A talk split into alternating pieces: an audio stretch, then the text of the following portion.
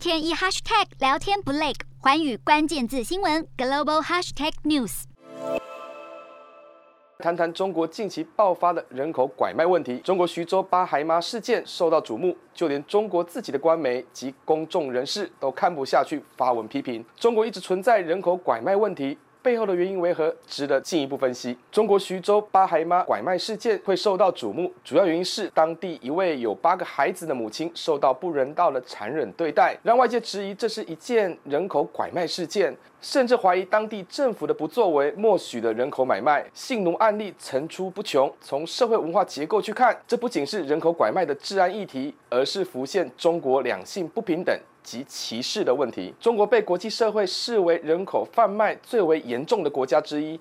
纵然中国的官方没有提供具体的数据，但是在一份中国专家曾进行的调查报告显示，有超过万人以上的妇女被拐卖到徐州。表面上当地的人口增加，但事实上都是来自云南、贵州等地的妇女，甚至超过当地已婚妇女人口的一半以上。拐卖的情况相当严重。检视中国人口拐卖问题，其实和中国传统意识以及人口政策有关。尤其是农村仍有着重男轻女的传统观念，在中共强制推行的一胎化政策下，人口性别结构已受到严重的扭曲。纵然中国已全面开放生育政策，但是近十年来新生儿出生率反倒是年年下滑。开放生育并没有扭转人口结构失衡的状况。依据中国官方所公布的第七次人口普查结果显示，中国男性的人口数远高于女性人口数，约有三千万人左右。而其中介于二十岁到四十岁适婚年龄的性别人口落差，男性更是比女性多出一千七百多万人。显然，在性别人口失衡的状况下，拐卖女性来强迫生育、劳动、卖淫及婚姻等非人道手段，在中国相当猖獗。依据相关资料显示，中国人口贩卖的问题不只有国内拐卖的案件，更是国际人口买卖的主要过境国以及目的地国之一。尤其是来自东南亚国家，近年来中国的海外买卖婚姻，来自越南的案例就超过十万人，距合法婚姻不到一半。失踪甚至死亡的人数则不详。